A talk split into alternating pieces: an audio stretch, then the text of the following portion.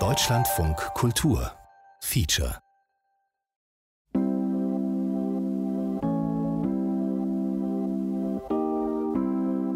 Wir haben einen Termin. Mhm. Tumi und Zech ist der Name. Tumi. Emily? Genau.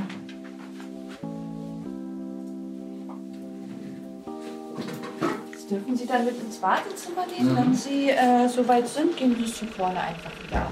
Ja. Ich bin mit meinem Freund Ingmar in einem Kinderwunschzentrum in Berlin. Danke sehr. Von den Wänden im Wartezimmer lachen uns glückliche Eltern mit ihren Babys an. Um uns herum vor allem Menschen ohne Kinder, die nacheinander in den weißen langen Gängen Richtung Behandlungszimmer verschwinden. Bis auch wir dran sind. Gut, ja. Wir können heute anfangen. Ich würde einen Ultraschall machen. Ich würde einen Bluttest machen, wo es darum geht, ist der Eisprung gewesen, wie hoch ist das Gelbkörperhormon. Und ähm, ja, und mhm. dann würden wir das fortsetzen und uns dann zur Befundbesprechung wiedersehen. Ja. Die Ärztin ist freundlich und zugewandt. Wir sind auf Empfehlung hier, aber trotzdem ist mir mulmig zumute.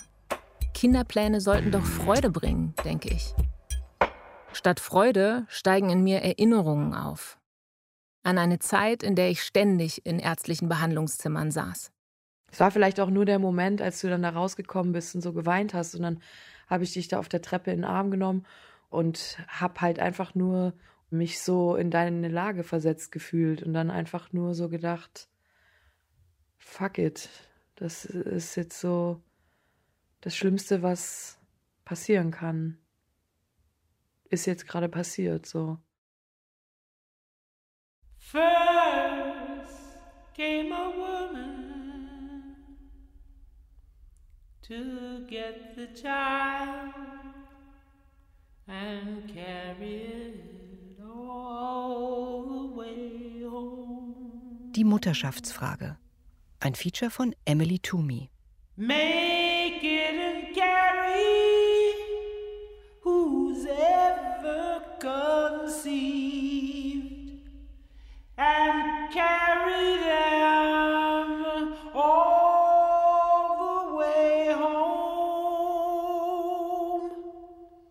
Damals, es ist August 2015, sitze ich in der Charité in Berlin Mitte gegenüber von Frau Dr. Groß. Sie hat mir letzte Woche eine Pistole an die Brust gehalten und geschossen. Stanzbiopsie, eine Art der Gewebeentnahme. Vor der Tür warten Ingmar und Anne, eine Freundin von mir aus Köln.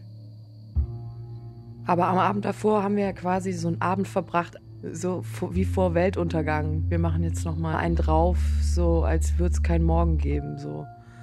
Und dann am nächsten Tag, wir wussten, du gehst jetzt dahin zu dem Termin und dann kriegst du die Ergebnisse von der Untersuchung dieser Gewebeentnahme. Und das heißt, es war klar, jetzt wirst du erfahren, ob es irgendwie gutartig, ja, ob du Krebs hast oder nicht. Die Diagnose? Brustkrebs. Sehr klein. Nur 1,6 Zentimeter. Ungefähr so groß wie meine Daumenspitze. Ich kann kaum aufnehmen, was mir Frau Dr. Groß da sagt gute Heilungschancen. In Zukunft werde ich mir angewöhnen, bei Arztbesuchen immer mitzuschreiben, weil mein Kopf schon im Moment der Nachricht beginnt zu verdrängen. Ein gut funktionierender Schutzmechanismus, wenn es zu viel wird. Er behindert aber meine Entscheidungsfähigkeit. Und die brauche ich jetzt. Fast täglich muss ich existenzielle Entscheidungen treffen. Ja, man hat natürlich halt bestimmte Momente, äh, die prägen sich ein. Und das war unter anderem der Moment, als ich den Knoten das erste Mal gespürt habe. Und ich stand unter der Dusche, es war nach dem Sport. Und äh, dementsprechend war mein Körper gut durchblutet und ich stand unter der Dusche und habe diesen Hubbel halt irgendwie direkt gesehen. Also du konntest ihn sehen. Und ich muss sagen, ich wusste in dem Moment, dass es Krebs ist. Maria, Sie ist die ältere Schwester eines Freundes. Sie hat die Diagnose Brustkrebs drei Jahre vor mir bekommen. Ja, ich habe Angst gehabt. Also ich habe mich ab diesem Zeitpunkt in einer gewissen Art und Weise taub gefühlt. Die Tür zu so einem Bus hat sich geöffnet und ich habe mich reingesetzt und ab dem musste ich halt auch eine gewisse Kontrolle abgeben. Es war dann ähm, ja so ein bisschen irgendwie so, als hättest du irgendwie ein ähm, als wäre das Gehirn und alles irgendwie eingepackt und es dringt eigentlich gar nicht so richtig durch. So, mhm. es ist so ein bisschen wie, wäre man so ein bisschen im Delirium. Es hat ein bisschen auch was von Drogen nehmen irgendwie so, ja, dass man so das Gefühl hatte, man war in einer, äh, ist plötzlich in so eine Parallelwelt übergetreten. Man ist auf einem anderen Pfad gewandert als alle anderen.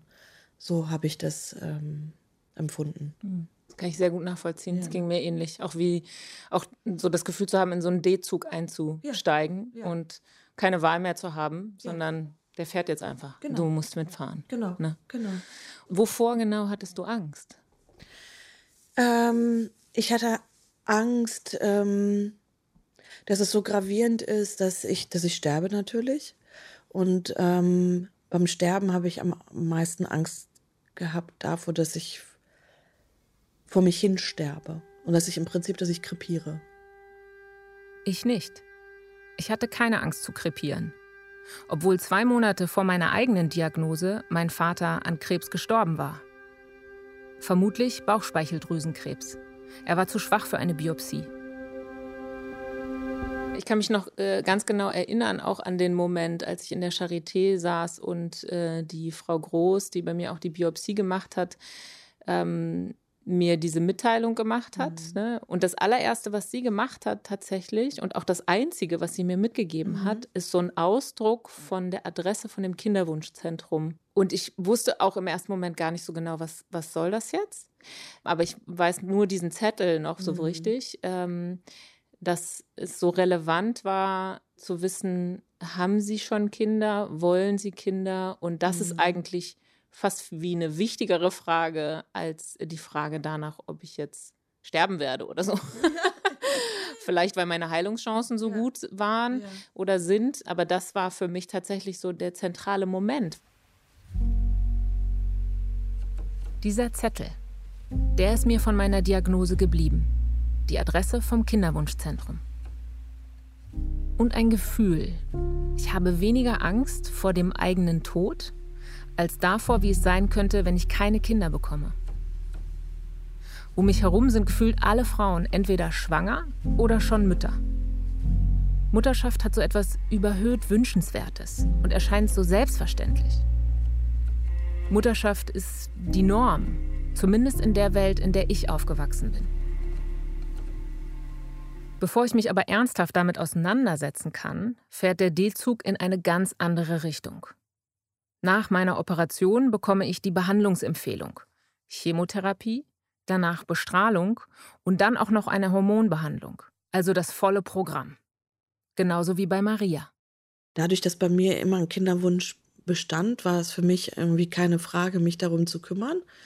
Und ich war dann ganz froh darüber, dass ähm, meine Schwester das so ein bisschen mit übernommen hat weil ich irgendwie nicht zurechnungsfähig war so richtig. Weil ich war zuerst so, nee, und das ist mir jetzt zu viel und ach, das wird schon klappen. Und sie war so, Maria, das ist irgendwie so eine essentielle Frage. Was ist, wenn es nicht klappt? Was ist, wenn die Chemo irgendwie bewirkt, dass du keine Kinder kriegen kannst? Ne? Also ähm, setze dich jetzt mit dem Gedanken auseinander oder mhm. mit der Frage nach Kindern. Setze dich damit jetzt auseinander, auch wenn du dafür jetzt keine Kraft hast oder nicht den Kopf hast, aber du musst es jetzt machen. Wir haben es beide gemacht. Wir haben uns Eizellen entnehmen und einfrieren lassen.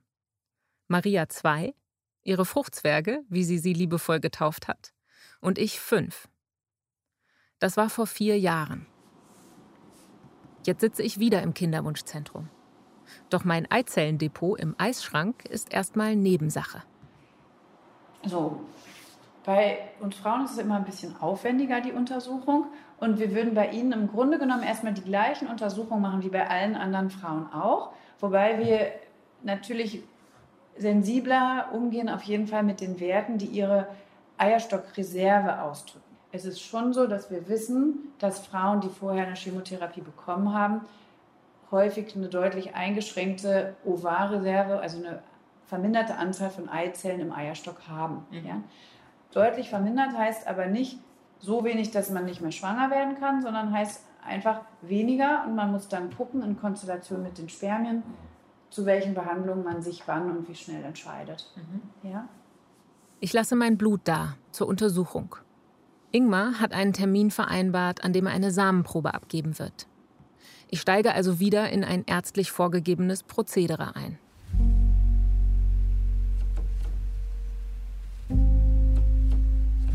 Viel deutlicher als je zuvor stelle ich mir die Frage, möchte ich wirklich ein Kind? Ingmar und ich hatten schon länger nicht verhütet, aber so deutlich, so bewusst wie jetzt stand die Frage nie im Raum. Wie fühlt sich ein Kinderwunsch genau an? Wann weiß ich, ob ich Kinder will oder auch nicht? Obwohl ich schon 39 Jahre alt bin, habe ich mich über diese Fragen bisher kaum ernsthaft unterhalten. Ich habe immer nur freudig kommentiert, wenn wieder eine Freundin schwanger war. Die meisten sind dann in ihrer Mutterschaft verschwunden. Wir sehen uns nur noch sehr selten. Was sind gute Gründe, ein Kind zu bekommen? Was sind gute Gründe, kein Kind zu bekommen? Wie kann ich diese Entscheidung treffen? Es wird so selten darüber gesprochen, ob ein Kinderwunsch überhaupt besteht und vor allem, ob er nicht besteht oder bestand. Ich beschließe, die Frauen in meiner Umgebung endlich zu fragen. Wenn wir perfekte Welt hätten, dann wäre das eine ganz normale Frage. Aber ich finde, in unserer Welt ist es immer noch belastet mit dieser Erwartung, dass du ein Kind kriegen solltest. Und diese Erwartung, diese unausgesprochene, die gibt es hier auch. Das Einzige, was hier besser ist, finde ich, dass die Deutschen ein bisschen mehr Distanz im Umgang miteinander haben. Das heißt, nicht jeder irgendwie fragt sich jetzt, warum du keine Kinder haben willst, weil die Leute Angst haben, dass du dann sagst, ich bin krank irgendwie und die können das dann nicht handeln. Das ist dann denn zu viel Nähe und oh. Also nicht, weil sie wirklich Respekt haben vor deiner Entscheidung, sondern weil sie nicht in eine unangenehme Situation kommen wollen. Mhm. Aber ich finde, dass es, obwohl es Deutschland ist, immer noch ein Riesenthema ist. Also ich bin jemand, der in einer großen Familie groß geworden ist und bei uns gab es immer irgendein Baby. Und das Baby war immer irgendwie bei mir. Also ich habe irgendwie ein ganz äh, starkes ähm, Interesse an Kindern und ein Bedürfnis, also mich, mich erfreuen die. Also ich kann auch irgendwie stundenlang da sitzen und die einfach beobachten und gucken, was passiert und was die machen. So dass das für mich immer irgendwie so eine, ja, das ist schon ein inneres, ist schon ein intrinsischer Wunsch gewesen, immer, dass ich Kinder habe. Nee, gar nicht, gar nicht. Ich, naja klar, als Kind denkt man irgendwie, vor allem in Ländern wie Russland oder Usbekistan, wo ich herkomme, natürlich werde ich Mutter, selbstverständlich. Anfang 20 habe ich schon zwei Kinder. Es gibt kein anderes Lebensmodell dort. Und dann war ich Anfang 20, aber hier im Westen habe äh, Individualismus erstmal für mich entdeckt, äh, Hedonismus, Selbstverwirklichung, was auch immer, äh, Drogen, Sex äh, vor der Ehe, äh, Partys, Musik. Es gab so viel mehr als Mutter sein. Ja, für mich war das von Anfang an klar, dass ich Kinder haben möchte. Ich habe tatsächlich ähm, mich selbst nie anders gesehen. Ich habe mich nie als Hausfrau gesehen oder so. Also für mich war klar, ich möchte Kinder oder ich möchte ein Kind. Eigentlich wollte ich immer nur ein Kind. Und ähm, der Wunsch nach dem zweiten kam dann erst später und ähm, ja, mich aber dabei immer als berufstätige Frau gesehen. Ich dachte, ich müsste doch jetzt, ich will zwar nicht, aber es sollte doch jetzt kommen und ich müsste und sonst werde ich das bereuen. Also ich hatte auch diese Angst, dass ich das bereuen werde. Ich stelle fest, dass es anscheinend drei Gruppen gibt. Diejenigen, die wissen, dass sie Kinder wollen, wie Maria und Julia. Diejenigen, die ambivalent sind, wie Katja und ich. Und diejenigen, die wissen, dass sie keine Kinder wollen, wie Sarah Diel. Also ich äh, finde das immer lustig, wenn mir diese Frage gestellt wird, weil je nach Kontext habe ich immer einen anderen Grund. Also ich habe vor kurzem mit einer Frau gesprochen, die über Gewalt in der Geburt arbeitet. Ne? Und dann habe ich halt äh, auch gedacht, ja klar, und genau weil eben Frauen auch nicht zu eigenen Bedingungen schwanger sein und gebären können, möchte ich mich dem auch nicht aussetzen zum Beispiel. Ne? Oder wenn ich mit anderen Frauen rede, die irgendwie äh, einfach Abenteurerinnen sind und einfach Freiheitsdrang haben, dann denke ich, ja genau das war der Grund. Ne? Also ich merke immer, es ist halt so vielstimmig eigentlich. Die Autorin und Aktivistin Sarah Diel hat für ihr Buch Die Uhr, die nicht tickt mit sehr vielen Frauen darüber gesprochen, warum sie keine Kinder wollen oder wollten. Ich muss aber sagen, dass tatsächlich ich lange Zeit das für mich überhaupt nicht das Bedürfnis hatte, das zu formulieren, warum ich eigentlich keine Kinder will. Also der Drang, dieses Buch zu schreiben, war halt auch tatsächlich nicht meine eigene nicht tickende Uhr oder so, ne, sondern es war tatsächlich eher die scheinbar tickenden Uhren meiner Freundinnen Also warum wir halt an dieser Frau festhalten wollen, die diese ganze unbezahlte Fürsorgearbeit macht, wodurch sie durch dieses Mutterideal natürlich auch gebunden wird. So, ne? Mhm. Und ähm, ich das tatsächlich für einen ganz großen Befreiungsschlag halte, wenn Frauen eben mal schaffen, weg von diesem Psychologisieren zu kommen, ne? dieses, warum bin ich egoistisch oder bin ich überhaupt egoistisch, also diese Fragen, die Frauen immer so aufgedrängt werden bei dem Thema, hin zu, aha, okay, also ähm, was will die Gesellschaft eigentlich von mir, dass die mir unbedingt einreden wollen, dass meine Uhr tickt. Ähm, also sie wollen halt, dass ich in die Kleinfamilie gehe, den Mann versorge, die Kinder versorge, die Alten versorge, weil unsere Gesellschaft ökonomisch so aufgestellt ist, dass sie auf diese unsichtbare, aber unbezahlte Arbeit, aber auch selbstverständlich eingeforderte Arbeit der Frau in der kleinen Familie auch baut einfach. Ne? Das ist ein riesen ökonomischer Faktor, der meistens total ausgeblendet wird, weil der eben naturalisiert wird, ne? weil der als selbstverständlich normal weiblich dargestellt wird. Die Kleinfamilie klingt auch für mich beengend. Ich liebe mein Leben mit Ingmar und ich liebe es, mich tagtäglich mit ganz vielen Menschen auszutauschen. Aber heißt Kind immer auch gleich Kleinfamilie? Das Rollenbild der idealen Frau als Mutter und Hausfrau, von dem Sarah Diel mir erzählt, ist eigentlich eine relativ neue Erfindung. Kleinfamilie gibt es halt erst so seit 200, 300 Jahren. Da hat sich das halt so herausgebildet als präferierte Art des Zusammenlebens, als was auch staatlich gefördert wurde. Naja, vorher war es einfach so, dass Leute halt in größeren Gemeinschaften zusammengelebt haben. Ne? Also meistens halt auf, also in bäuerlichen Zusammenhängen zum Beispiel. Und deswegen hat die Etablierung der Kleinfamilie auch damit zu tun, dass die Leute in die Städte gegangen sind, eben dann Angestelltenverhältnisse hatten oder in der Fabrik gearbeitet haben. Da waren halt solche Pädagogen wie äh, Rousseau oder Leibniz halt sehr dominant, ne? dieses Bild zu etablieren. Also die Frau sozusagen muss ihrer Natur zugeführt werden, indem sie halt diese Mutterrolle ordentlich macht. Und der Mann muss im Grunde sich von der Natur befreien, indem er halt der Rationalität und des, der Lohnarbeit, des Berufslebens, der Wissenschaft, der Politik sich zuwendet. So wurden die Geschlechter halt so zweigeteilt gesehen. Und das ist ja eine Arbeitsteilung der Geschlechter, die halt ähm, gewollt ist, ne? damit einfach auch kapitalistische Arbeitsweisen funktionieren, so wie sie bis heute funktionieren. Ne? Am I the one? You had to betray? Did you have to choose me to show me your way of thinking love as a fortress that you only can get out when you fuck around? If I have short hair or if I wear it long, but it doesn't make me the one you really want. And I'm so sorry.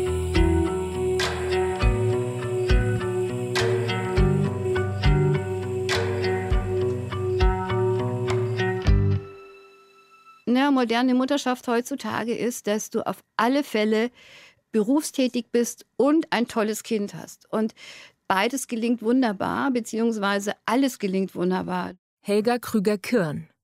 Die praktizierende Psychoanalytikerin und Professorin an der Philipps-Universität Marburg forscht zu Mutterschaft und Geschlechterverhältnissen. Sie untersucht medial vermittelte Mutterbilder, genauso wie tiefer liegende unbewusste Ideale von Mutterschaft du bist wieder spätestens nach sechs Wochen oder nach einem halben Jahr schlank. Auf alle Fälle soll die Frau aber alles wunderbar hinkriegen. Wir haben oft in den Zeitschriften dieses, diesen Begriff gelesen, Wuppen. Wir haben uns immer vorgestellt, aha, da ist so eine Mama, die mit Hüftschwung sexy ihr Kind auf der Hüfte hat und mit einer Hand das Handy, mit der anderen Hand äh, den Haushalt. Es ist eine kolossale Überforderung und das zeigen die Zahlen. Ja? Das zeigen einerseits die Zahlen von äh, Müttern, die mit äh, Angstzuständen oder Depressionen oder psychosomatischen Beschwerden in die Praxen gehen. Das zeigen die horrenden Zahlen der Anträge bei den Müttergenesungswerken. Ja? Also die Wartezeit beträgt über zehn Monate. Das hat sich rapide verändert, dass also der Bedarf, dass Mütter sagen, ich schaffe das alles nicht mehr und ich bin völlig überfordert, auch äh, deutlicher wird. Ja, mhm. wo ich so denke, als Gesellschaft müssen wir da anders drüber nachdenken. Viele meiner Gespräche bestätigen, was Diel und Krüger-Kirn sagen. Selbst bei den Frauen, die sich aufgeklärt und selbstbewusst in die Rolle als Mutter begeben, die tolle PartnerInnen an der Seite haben, die sich liebevoll um die Kinder kümmern, sie alle sprechen davon, dass es zu viel ist. Weil vor allem von ihnen erwartet wird, alles zu wuppen. Kinder, Beruf, Haushalt und natürlich sehen sie jeden Tag blendend dabei aus. Es gibt eh weniger Momente, wo ich denke, geil, ich bin Mutter. so. Also klar, du liebst dein Kind, ne? so, so, so ist man einfach äh, aufgebaut, dass man sich freut äh, über dieses Kind und das zu sehen. Aber diese Momente überwiegen am Tag. Also einmal ist das Haushalt, ne? weil äh, die Mutterrolle, in die man sich einkauft, ist erstmal so ein Pflegeberuf für den man nie ausgebildet wurde, für den man sich auch nie beworben hat, aber man kriegt das einfach so. Und dann ist man irgendwie am Pflegen, Pflegen, Pflegen und nebenbei kommt auch noch Haushalt, weil so ein Baby produziert so viel Müll, so viel. Ich könnte den ganzen Tag aufräumen, ich könnte den ganzen Tag waschen, Wäsche sortieren, Wäsche falten, äh, hier räumen. Ruben hat wieder gegessen, das Essen ist überall wieder aufräumen und dann wieder kochen und dann wieder aufräumen. Und diese Routine, das hat keine Frau verdient. Nicht nachdem sie in der Uni war und in Therapie war und die Weltreisen gemacht hat. Das grundsätzliche Gefühl ist sozusagen, alles nicht genug zu machen. Also das ist schon ein Gefühl, was mich sehr begleitet gerade. Dieses ähm, nicht genug da zu sein für die Kinder, nicht genug in den Job reinzugeben. Nicht genug, nicht genug, nicht genug. Und ich selber kümmere mich um mich selber ja schon gar nicht mehr. Also ich, das existiert ja eigentlich gar nicht. Irgendwie mal. Aber das ist dann auch meine eigene Schuld, weil ich mich darum muss ich mich natürlich selber kümmern und so. Also ich finde, ja, das ist schon ganz schön dicke. Das Schöne von Muttersein dieses kurz mal spielen oder kuscheln, das, das ist 10% der Zeit. Egal wie niedrig meine Erwartungen waren, ich habe nicht daran gedacht, dass äh, äh, Kind haben so viel klar Struktur, was ich nicht habe, Disziplin, was ich nicht habe, äh, Durchsetzungsvermögen, was ich nicht habe und so viel Erziehung, benötigt. Ich wollte nie jemanden erziehen. Verstehst du? Du sitzt fünf Jahre in dieser beschissenen Therapie und das Einzige, was du lernst, du bist nur für dich alleine verantwortlich. Du sollst aufhören, an allen anderen rumzudoktern, von irgendjemandem irgendwas zu erwarten. Du sollst die Menschen so lassen, wie sie sind und respektvoll sein und ihre Grenzen beachten. Und dann kriegst du ein Kind und du darfst einfach alles vergessen. Und jeden Tag 90 Prozent deiner Zeit anschreien, Regeln, äh, überwachen und strafen, manipulieren. Du musst das Kind manipulieren. Also ich bin ja natürlich schon bei Kinderpsychologin gewesen, ne? weil als überreflektierte Mutter. Was sagt sie mir? Du musst es manipulieren, damit es Lust hat, das zu machen, worauf es keine Lust hat. So, und das bin ich nicht, das will ich nicht sein, aber das wird mir aufgezwungen. Auch ich habe eine Therapie gemacht, meditiere und mache jeden Tag Yoga. Und das Gefühl, nicht genug zu tun, von dem Julia spricht, kenne ich jetzt schon zu Genüge. Ohne Kind. Die Individualisierung, also das, was wir unter dem Stichwort neoliberale Gesellschaft, neoliberale Rhetorik ja in vielen verschiedenen Arbeits- und Lebensbereichen verhandeln, das wird ja auch auf den Bereich Familie und den Bereich Mutterschaft sehr, sehr stark übertragen. Und das bedeutet letztendlich, du bist für alles selbstverantwortlich. Also du bist selbstverantwortlich, wie es dir geht. Wenn du überfordert bist, dann hast du nicht genug Ressourcen. Dann solltest du vielleicht äh, mal gucken, ob du Yoga machst oder das kommt ja auch in den Zeitschriften. Dann nimm doch mal ein schönes Bad und pflege dich. Also es ist alles so auf das Individuum zurückbezogen. Elternschaft findet natürlich auch in Partnerschaften statt, in denen nicht nur ein Mensch sich um das Kind kümmert. Aber es ist doch meist die Mutter, von der Erziehungs- und Hausarbeit erwartet wird es gibt ja Bewegungen in den Geschlechterbildern und die gibt es ja nicht nur bei den Frauen, die gibt es ja auch bei den Männern oder Querstrich Vätern. Es gibt viele Väter, die ihre Vaterschaft kindbezogener, familienbezogener leben wollen und die ja auch wiederum ihrerseits mit Ausgrenzungen oder mit beruflichen Verunmöglichungen konfrontiert werden. Ne? Also so wie, wie eben Mütter dann keine oder eingeschränkte Karrieremöglichkeiten haben, haben das ja auch dann die Väter, die zu Hause bleiben oder ihre Arbeitsstelle reduzieren, weil sie dann einfach auch für bestimmte Aufgaben scheinbar nicht mehr zur Verfügung stehen. Eine aktuelle Studie mit dem bissigen Namen Child Penalty, übersetzt Kindstrafe, belegt, dass Frauen in Deutschland weiterhin erhebliche finanzielle Einbußen erleben, wenn sie Mütter werden. Selbst zehn Jahre nach Geburt des ersten Kindes verdienen sie im Durchschnitt 60 Prozent weniger. als ein Jahr vor Geburt des ersten Kindes. Deutschland ist damit Schlusslicht im Ländervergleich der Studie. Die Wissenschaftler nennen das traditionelle Rollenbild als den entscheidenden Faktor. Ähnliches haben auch Krüger-Kirn und ihr Team in ihren Studien herausgefunden. Die Frage von, wie teilen sich Eltern, Mutterschaft und Vaterschaft auf? Wie teilt man sich die Erwerbstätigkeit auf?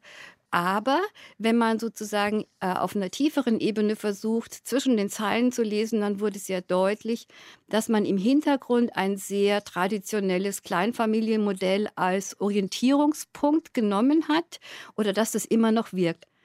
Wenn wir sozusagen von einer weiblichen Zuschreibung im Sinne von Mutterschaft sprechen, dann müssen wir immer mitdenken, dass das mit bestimmten Männlichkeitsbildern verknüpft ist. Und diese Männlichkeitsbilder haben innerhalb unserer Gesellschaft einen viel größeren Raum und sind mit sehr viel mehr Macht ausgestattet als diese Weiblichkeitsvorstellung. Das heißt, diese Kleinfamilienkonstrukte, die sind ja immer innerhalb der hierarchischen Geschlechterverhältnisse zu denken. Also wir dürfen die Hierarchie nicht wegdenken. Und es gibt natürlich auch in der Mitte unserer Gesellschaft Bestrebungen, an solchen Männlichkeitsbildern festzuhalten, weil das einfach sehr viel mit Macht und Freiheitsgraden und auch äh, Finanzen oder finanziellen Möglichkeiten zu tun hat.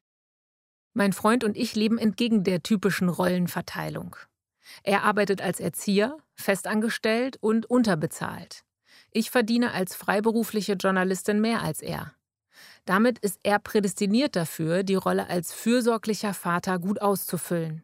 Er hat schon mehr Windeln in seinem Leben gewechselt, als ich gesehen habe. Die Last von unbezahlter bzw. unterbezahlter weiblich konnotierter Arbeit, also Pflege von Haushalt, Kindern, Alten und Kranken, spürt er deutlich mehr als ich. Also wir haben keine Modelle von einer gleichberechtigten Beteiligung von Müttern, Vätern an Familienarbeit und Berufstätigkeit. Wir haben aber auch noch keine strukturellen Modelle, die auch gesellschaftlich so implementiert sind, dass es vielleicht als Orientierung für die Eltern leichter ist, zu sagen, okay, äh, beide Elternteile arbeiten eben 25 bis 30 Stunden. Ja, mhm. solche Modelle oder solche Gedankenentwürfe gibt es. Gibt es zum Beispiel vom Familienrat im Europäischen Parlament. Es gibt da viele gute Ideen, die aber einfach noch nicht umgesetzt wurden. You cannot kill me, you cannot charm. I am the end, beginning and done. The rise of the ancient, the dawn. I am who I am, return of the ancient reborn. Saying that's the which is wrong. Purest, the darkest, the none. The rise of the ancient, the dawn. I am who I am, return of the ancient reborn. I cannot feel no weapon against me prevail. The value the shadow reveal. Fit is a sickness itself. Speak for myself, the love of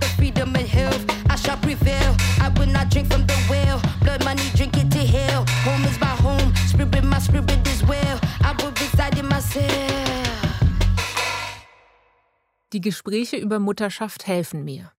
Mein Blick wird klarer. Aber das Schwierige an der Mutterschaftsfrage ist, dass es zwar eine gesellschaftlich relevante Frage ist, die auch eine gesellschaftliche Antwort braucht, wie Professorin Krüger-Kirn und Sarah Diel sagen. Die Antwort ist aber letztlich immer auch persönlich, individuell, ja egoistisch. Wer möchte ich sein? Wie sehe ich mich? Wonach sehne ich mich? Das sind keine rationalen, gesellschaftspolitischen Argumente, die bei meiner persönlichen Mutterschaftsfrage ausschlaggebend sind. Da ist mir der Umweltschutz, den Kinderfreiheit mit sich bringt, genauso egal wie der rebellische Akt gegen ein antifeministisches Wirtschaftssystem. Auch weiß ich, dass Menschen nicht qua Elternschaft zu besseren Menschen werden, kinderfreie Menschen im Alter nicht per se einsam sind oder kinderfreie Frauen keine Mangelwesen sind auch wenn ihnen das gerne suggeriert wird. Es ist viel diffuser, irrationaler, schwerer zu benennen. Das Absurde oder das Verrückte bei so einem Kinderwunsch, also beim zweiten Kind war das noch viel stärker so, dass es was sehr Irrationales einfach auch ist. Ja? Also ich war auch nach dem ersten Kind voll berufstätig und total ausgelastet und auch in unserer Paarbeziehung und so war das alles ganz schön schon auf Kante eigentlich genäht. Also ich hatte schon das Gefühl, wir sind eigentlich voll bedient. Und gleichzeitig haben wir uns trotzdem noch ein Kind gewünscht. Also das war nicht rational, das war wirklich total aus dem Bauch heraus. Das ist der totale Wahnsinn. Es ist finanziell ein Wahnsinn und es ist zeitlich ein Wahnsinn und vielleicht auch emotional, aber irgendwie, es wäre so schön. ich habe diese Momente, in denen ich Ingmar sehe, vielleicht mit dem Kind von Freunden auf dem Arm und denke, es wäre schön, wenn es einen kleinen Ingmar auf dieser Welt gäbe. Aber ist das schon ein Kinderwunsch oder nicht vielmehr meine Liebe zu diesem Mann? Con toda palabra, con toda sonrisa, con toda mirada, con toda caricia, me acerco al agua bebiendo tu beso, la luz de tu cara, la luz de tu cuerpo. What you gonna do in this life? I'm very busy with that always. What am I here to do? What do I feel is my work in this life? You know, not how I earn my money because I've earned my money with all kinds of in all kinds of ways, but what am I here to do? Was mache ich mit meinem Leben? Wofür bin ich hier? Das beschäftigt mich sehr. Nicht die Frage, womit ich mein Geld verdiene. Was sagt mir mein Herz? Das beschäftigt mich schon, seit ich ein kleines Mädchen war. What is that which I feel in my heart? This is what I should be doing right now. I'm very, since I'm a little girl, I'm very connected with that. Anat Geiger. Sie ist in den letzten Jahren nach der Diagnose für mich zu einem Vorbild geworden. Eine Art Leitstern in meinem Koordinatensystem. Die Brasilianerin war mal Tänzerin und tourt jetzt als Yogalehrerin durch die Welt. Immer wieder bringt sie meine eigenen Gedanken auf den Punkt, bevor ich sie selbst begriffen habe. But I have to be honest, I think if I would have the need to have a child, all these reasons would not be reasons at all. Wenn ich das Bedürfnis gehabt hätte, ein Kind zu bekommen, dann wäre eine schwierige Situation kein Grund dagegen gewesen. Menschen bekommen Kinder in den widrigsten Umständen. Menschen wollen Kinder, auch wenn sie Single sind und gar kein Geld haben.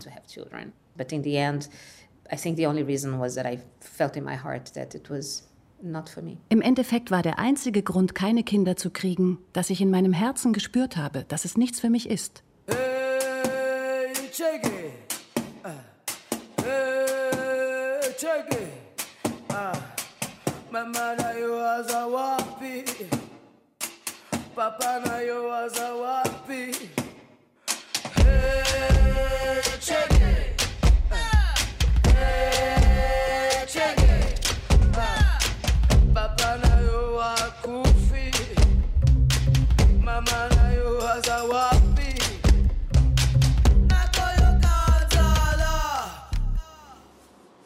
Wir sitzen zum zweiten Mal in der Kinderwunschpraxis. Von den Wänden lächeln wieder die gleichen Babys, unverändert. Ansonsten ist es merkwürdig still hier.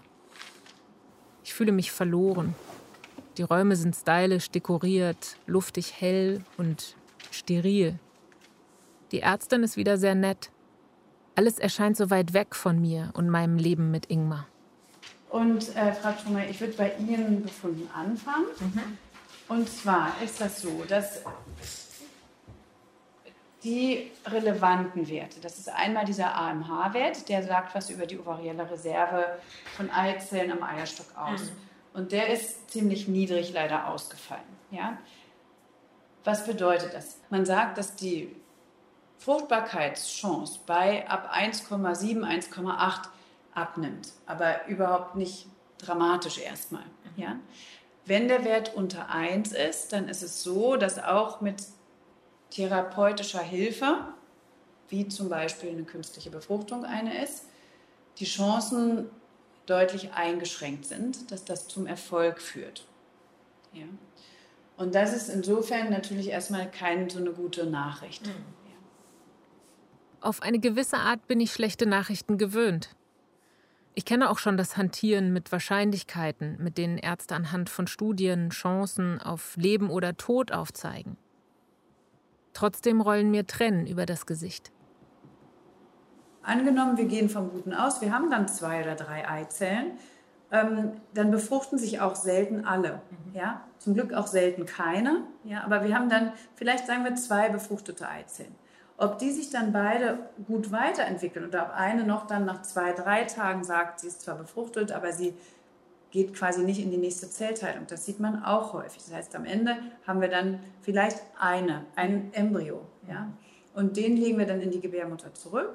Und man weiß, so mit einem Embryo ist die Chance halt auch nicht mehr 30 oder mehr Prozent, sondern sie ist so statistisch so 17 Prozent ungefähr. Mhm. Ja. Und das ist, ähm, so ist erstmal die Situation. Uns wird also die künstlichste aller Befruchtungen empfohlen, die IVF-ICSI-Behandlung. Dabei werden nach einer Hormonstimulation Eizellen durch eine sogenannte Punktion entnommen, dann im Reagenzglas mit den Spermien befruchtet und sich entwickelnde Embryonen in die Gebärmutter eingepflanzt. Mit einer Wahrscheinlichkeit von 17 Prozent könnte ich so also schwanger werden. Man sollte mindestens mit drei Versuchen rechnen und die kosten einiges an Geld das ist ja eine weite Spanne mhm. und das liegt daran, dass, wenn man das nach dieser Gebührenordnung für Ärzte abrechnet, dass das ICSI pro Eizelle berechnet wird. Ja, und hat man eine Eizelle, kostet es 300 bis 400 Euro, hat man 10, hat man allein für die ICSI hohe Summen. Ja.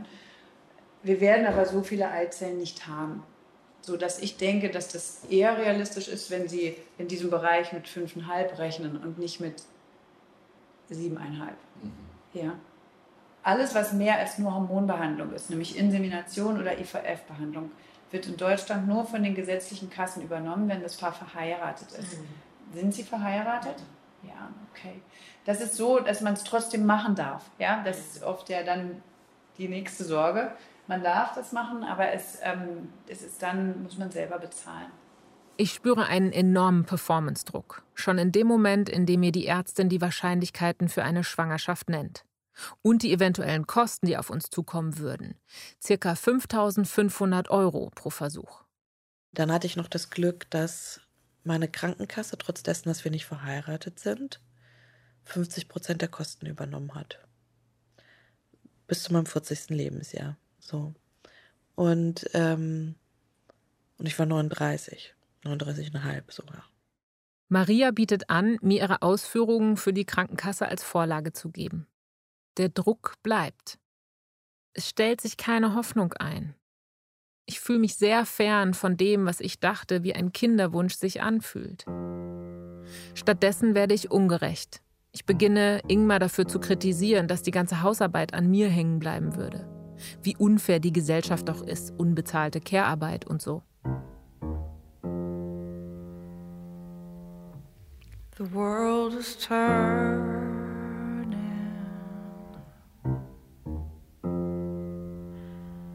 hope it don't turn away.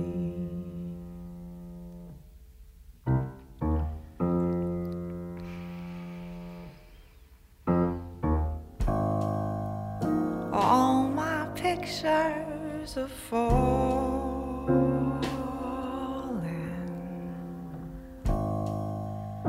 From the.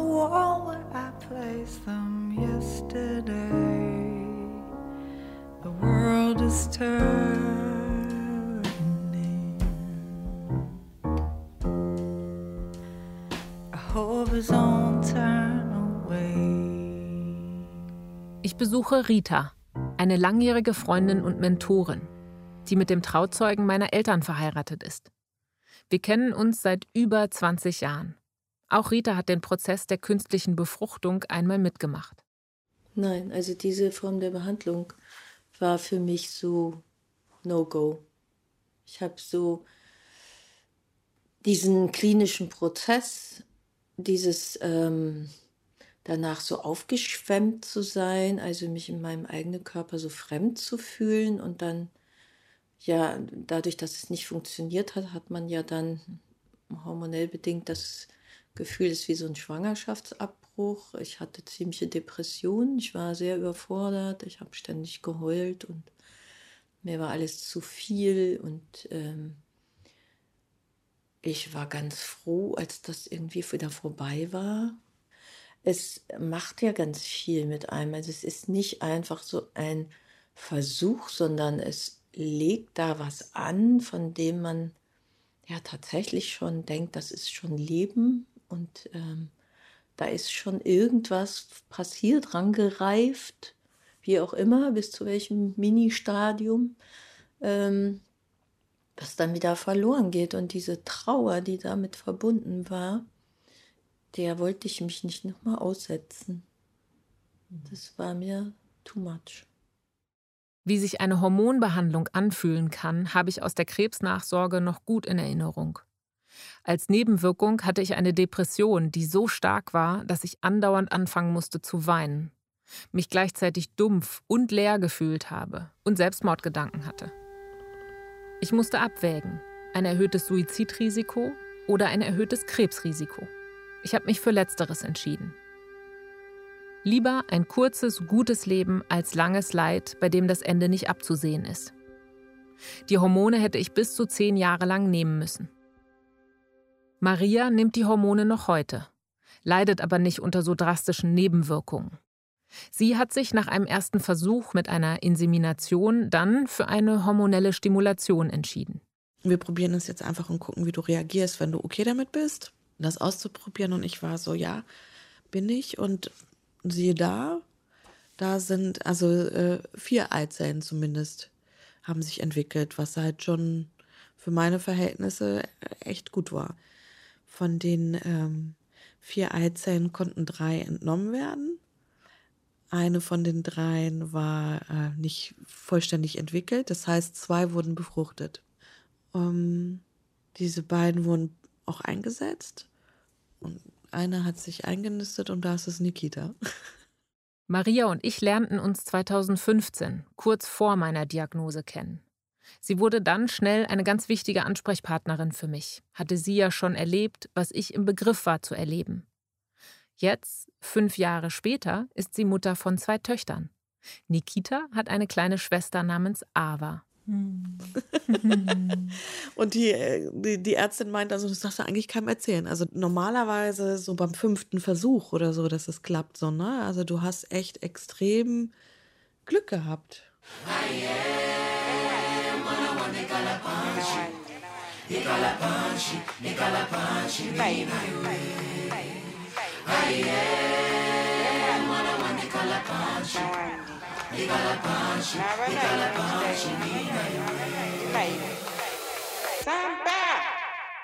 Wenn ich Maria und all die anderen Mütter in meiner Umgebung sehe, spüre ich keinen Neid. Ich mag mein Leben.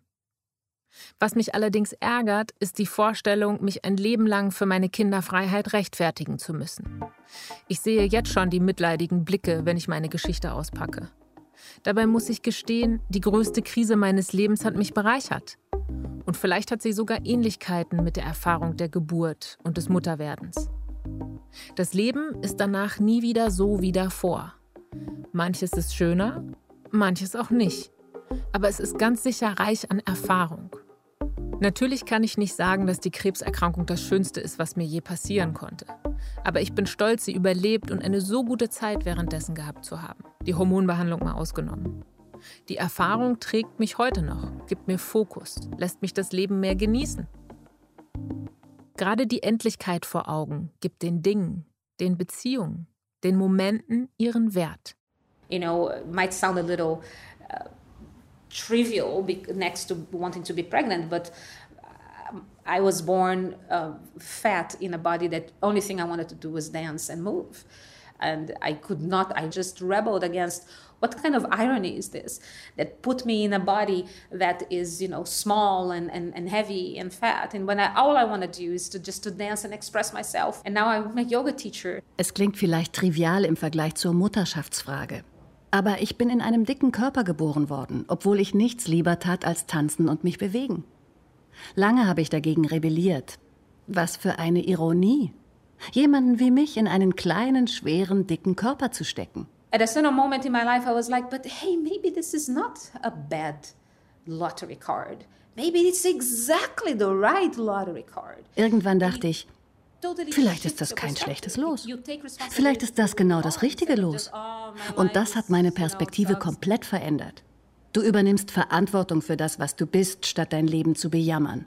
You just, it's not accepting. Accepting has a, a smell to it of, of, you know, of giving up. Und ich meine nicht akzeptieren. Akzeptanz hat so einen resignierenden Unterton. Darum geht es nicht. Es geht darum, dass es genau so ist, wie es sein soll. Vielleicht bin ich so, wie ich bin, genau richtig. Maybe I am exactly right this way. Am I a woman or am I not? What you saw in me must have been some kind of.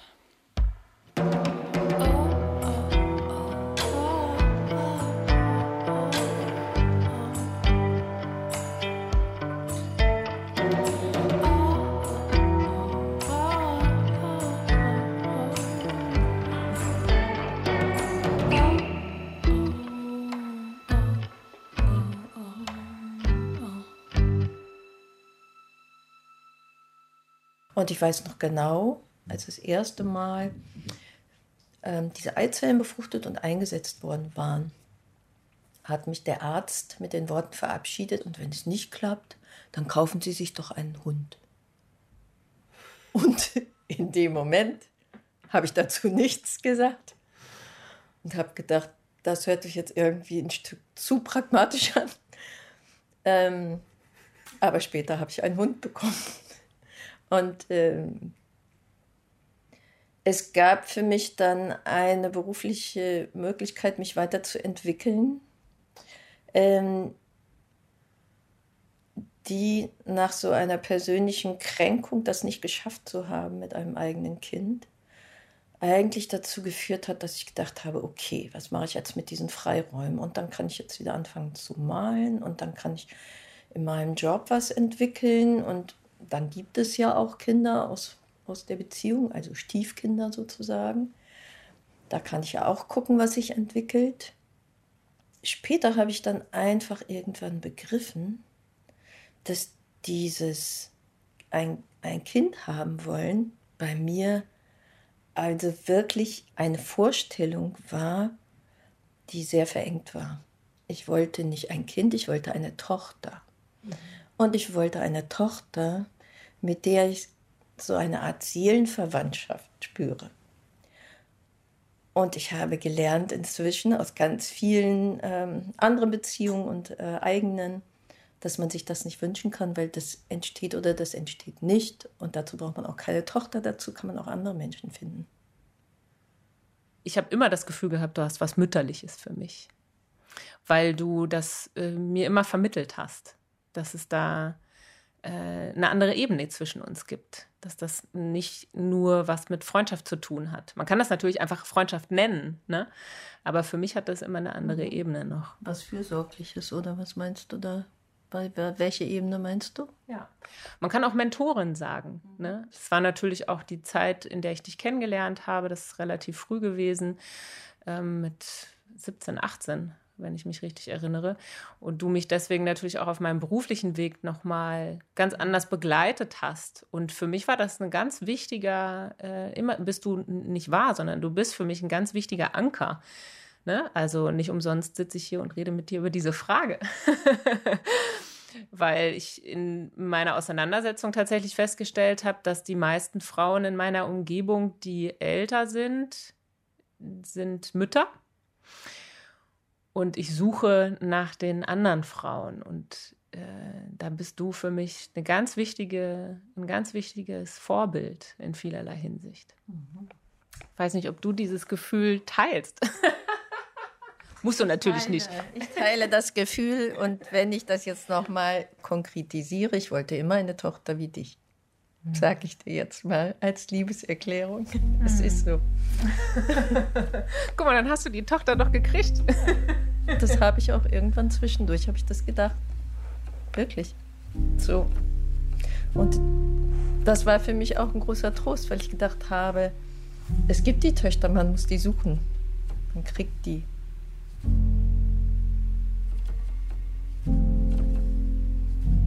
Mutterschaft ist für Professorin Krüger-Kirn ein Begriff, der nur die biologische Verbindung zwischen Mutter und Kind bezeichnet. Er reicht nicht aus, um alle Facetten von vergleichbaren Beziehungen zu beschreiben. Deshalb spricht sie gerne vom Prinzip der Mütterlichkeit. Meine zentrale Überschrift ist wirklich, Mütterlichkeit braucht kein Geschlecht, weil es ist nicht einer schwangeren Frau in die Wiege gelegt, also nur Mutter sein zu wollen oder automatisch die erste Bezugsperson für das Kind zu sein, sondern das, also wir wissen das aus der psychotherapeutischen Erfahrung schon sehr, sehr lange, sonst gäbe es auch keine Adoptivelternschaft, die wunderbar funktioniert.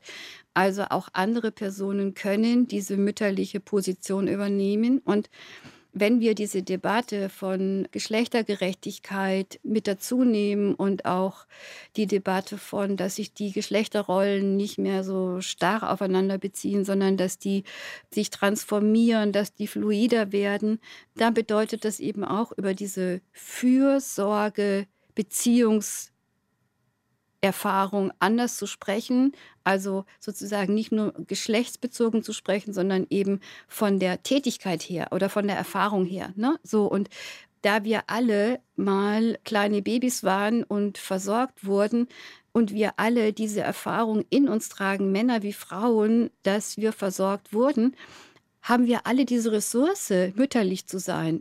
Das Konzept der Mütterlichkeit gibt mir ein Gefühl der Erleichterung, nimmt mir den Druck. Auch wenn ich selbst keine biologische Mutter werden sollte, könnte ich mütterliche Seiten in mir auf verschiedene Weise ausleben.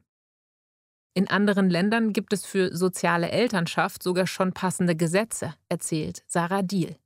Kanada ist halt ein super positives Beispiel für soziale Elternschaft, weil die halt seit ungefähr sechs Jahren ein Gesetz haben zu Social Guardianship. Und das heißt einfach, dass bis zu vier Personen können Eltern sein von einem Kind. Und die haben dann wirklich die gleichen Rechte und Pflichten wie die biologischen Eltern. So. Und du kannst halt äh, ne, als, als Mutter eben sagen, ja, also ich mache jetzt hier mit zwei Freundinnen oder noch einem Kumpel, mache ich hier soziale Elternschaft. Und die werden auch eingetragen als Eltern. Also es ist wirklich dann noch... Ähm, amtlich dokumentiert, ne, dass die halt wirklich auch die, ja, die gleichen Rechte und Pflichten haben wie wir Eltern. Und das finde ich eine super Idee. Vielleicht werde ich die erste Frau in unserer Familie sein, die kinderfrei bleibt und dafür alle anderen Bedürfnisse und Leidenschaften auslebt, die ich in mir spüre und von denen ich noch gar nicht ahne, dass ich sie habe. Vielleicht kommen Kinder über noch nicht vorhersehbare Umwege in mein Leben. Vielleicht auch nicht. Allein die Gespräche mit den vielen Müttern und Nichtmüttern in meiner Umgebung haben mir so viele Facetten einer möglichen Zukunft gezeigt. Mit oder ohne Kinder ist dabei nur eine Frage von vielen. Also ich sehe dich auch in der Zukunft, aber ich sehe dich auch so drei, vier Mal vor mir. Drei, vier Versionen von dir vor mir. Ich kann mir dich mit Kindern vorstellen, aber ich kann mir dich auch total gut ohne Kinder vorstellen. Und ich kann mir dich aber halt auch genauso vorstellen, äh, dass du irgendwie karrieremäßig steil gehst und deine Podcast-Ideen auslebst und ähm, unterwegs bist und äh, ja, und dass sich dein Leben erfüllt durch Begegnungen. So, so, das machst du doch auch so gerne. Du hörst ja nicht auf, das zu machen, weil du entschieden hast, dass du keine Kinder willst. Das ist ja nicht die Entscheidung so ähm, für hell oder dunkel.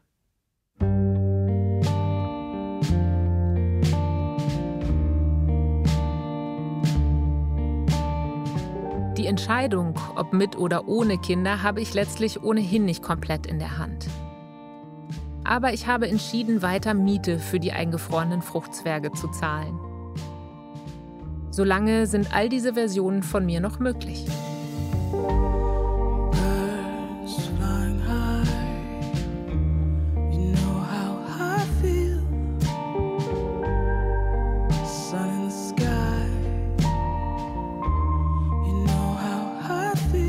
Die Mutterschaftsfrage. Ein Feature von Emily Toomey. Es sprachen die Autorin und Cornelia Schönwald.